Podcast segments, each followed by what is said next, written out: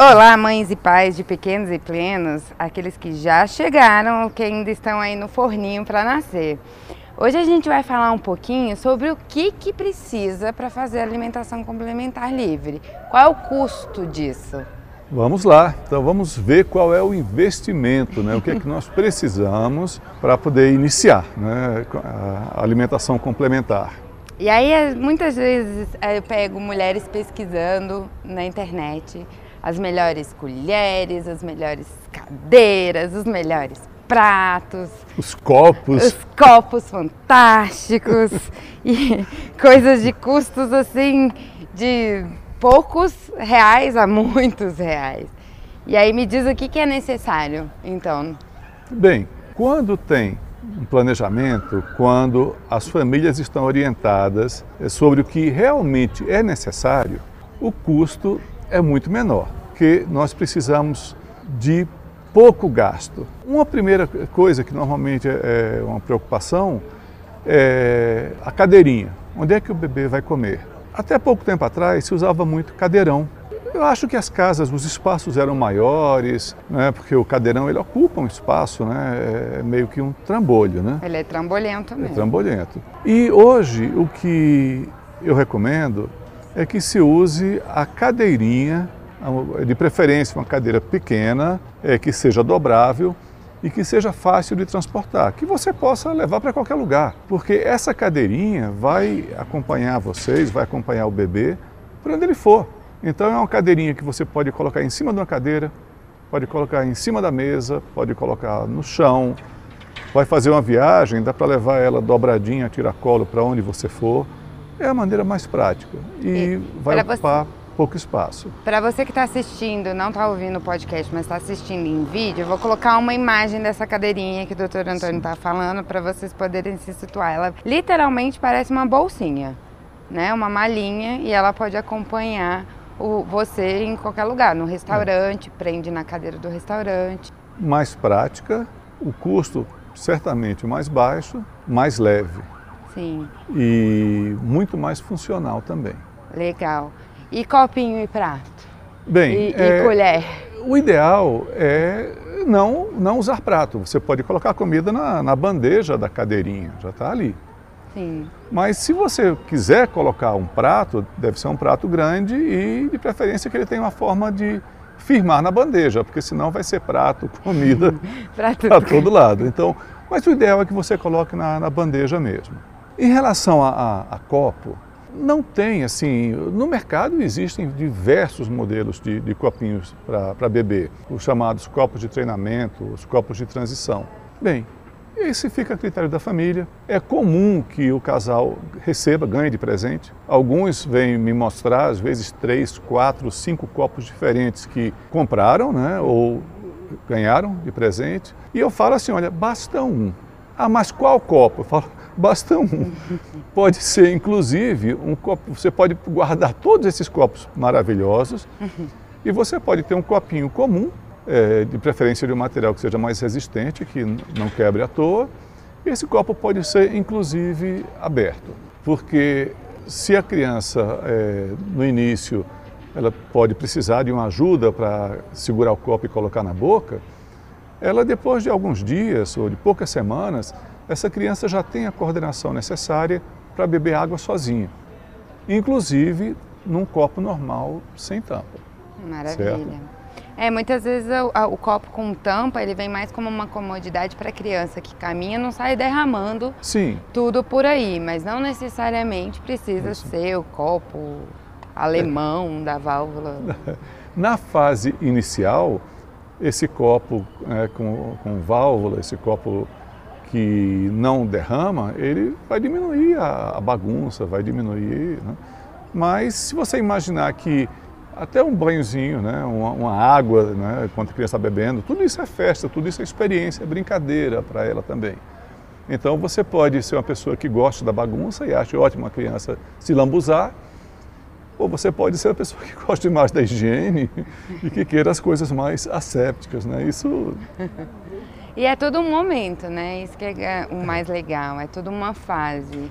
E é até legal observar a criança no começo, fazendo a maior baderna e depois já comendo direitinho ali, é. sem jogar tudo no chão. Se você imagina que a criança no início da alimentação complementar, em que ela pega os alimentos e que esses alimentos, ela além de espremer, colocar na boca, chupar, jogar, passar no corpo, né, que tudo isso aí são, são experiências sensoriais que a criança está vivendo. Então, acho que não tem que ter muito problema com isso, não.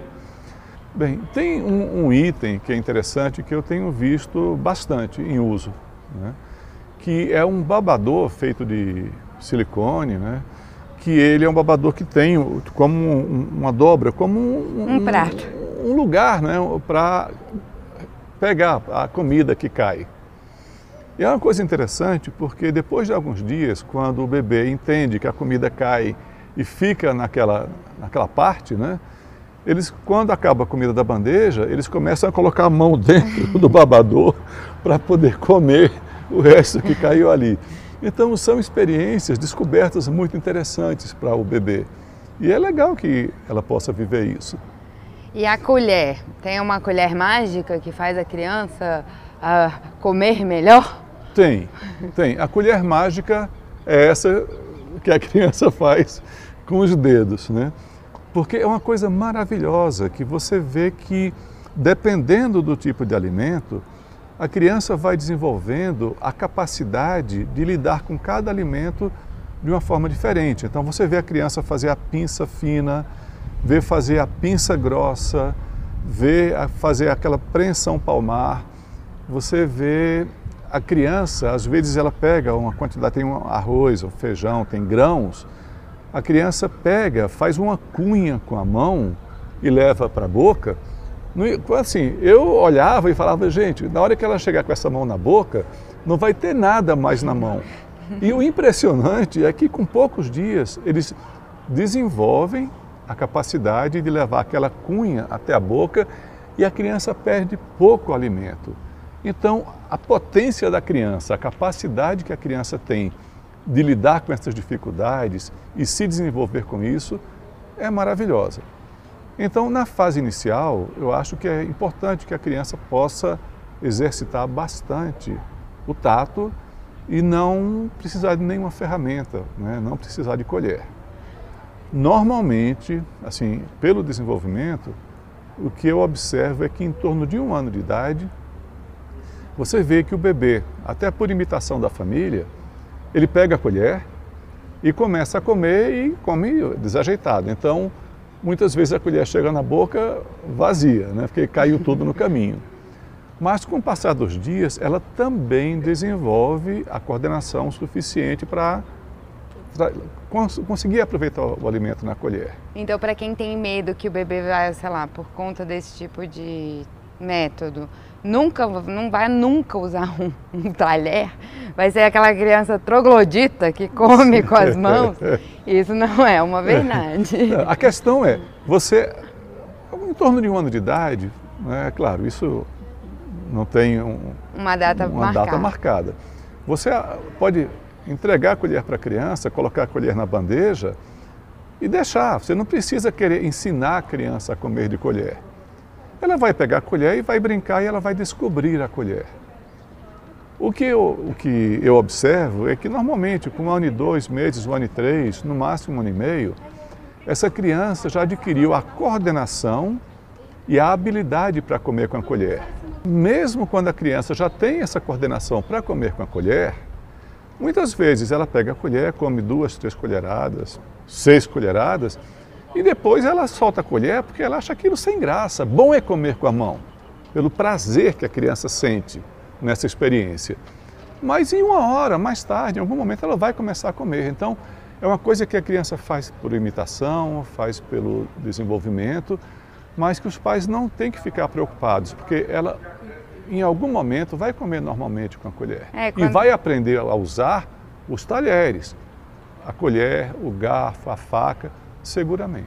É, quando sentem em família para almoçar, a criança observa, né? Sim. Inclusive observa o que, você tem no prato, o que, você está bebendo. É. Ele vai observar, aprender Ela a usar os talheres. Aprende pelo exercício, pelas tentativas e pela imitação. Maravilhoso. E mais uma etapa né, para essa coordenação. Aprende Sim. essa coordenação natural do pinçar e tudo com a própria mãozinha. E depois passa por um outro Sim. estágio que é a coordenação Sim. com os talheres. E uma coisa é, que é muito importante, mesmo a criança coordenada, mesmo a criança comendo com talher, a experiência sensorial do comer com as mãos, ela é muito superior, é muito mais prazerosa. Então, ah, se no início a criança espreme os alimentos para ter a experiência né, de estudo de textura, consistência, depois ela vai comer com as mãos como forma de saborear, de experimentar o alimento antes dele que ele chegue à boca. Muito legal. E então acaba que a alimentação complementar livre ela é mais barata do que a comida processada em papinha, porque não precisa de prato. É, se você imaginar em termos de custo de equipamento, ela, o custo é muito menor. O que eu, eu não, vou chamar de custo, vou chamar de investimento, é que durante esse período é muito importante que é a presença, o foco, a atenção da criança e a atenção da família que está ali em volta porque é um momento de uma interação, uma coisa assim muito bacana, muito rica e muito prazerosa. E a gente é, tem essa oportunidade, eu acho que eu falo que é um dos investimentos, essa atenção, esse foco, essa paciência com esse bebê, porque é um investimento para a vida toda, é como ela vai se alimentar para o resto da vida. É a experiência Sim. na infância, é esse contato inicial que vai poder proporcionar uma alimentação mais centrada, mais, não sei, nutritiva não só do estômago, sim, sim. mas né, de todos sim. os outros. É... é... do ponto de vista psicológico, realmente é, e neurológico, é uma experiência muito, muito mais rica. A gente vê muitos adolescentes usando a comida como uma anestesia de alguma coisa, né? De um sentimento. É, ou com, pelo contrário, não comem porque, sei lá, almoçavam com chinelo na mesa. É. Se você não comer tudo, você vai apanhar. E aí a comida passa a ser uma coisa de terror. É. É, normalmente, os distúrbios alimentares, eles são estabelecidos a partir do momento em que a criança começa a se alimentar e nos primeiros anos de vida. Então, esse é um momento que é fundamental. Tem pontos básicos. Primeiro, é, que a criança possa ter autonomia, que haja um respeito pelo tempo próprio da criança e a confiança na potência, na capacidade da criança de lidar com os desafios e de aprender com eles. Muito maravilhoso. É isso aí. Se você tiver sugestões de temas, vocês podem deixar lá no nosso box de comentário, tanto do Instagram quanto do Facebook. Na próxima semana a gente volta para falar mais de alimentação complementar livre. A gente se encontra lá. Tchau, tchau. Tchau, tchau. Espero vocês.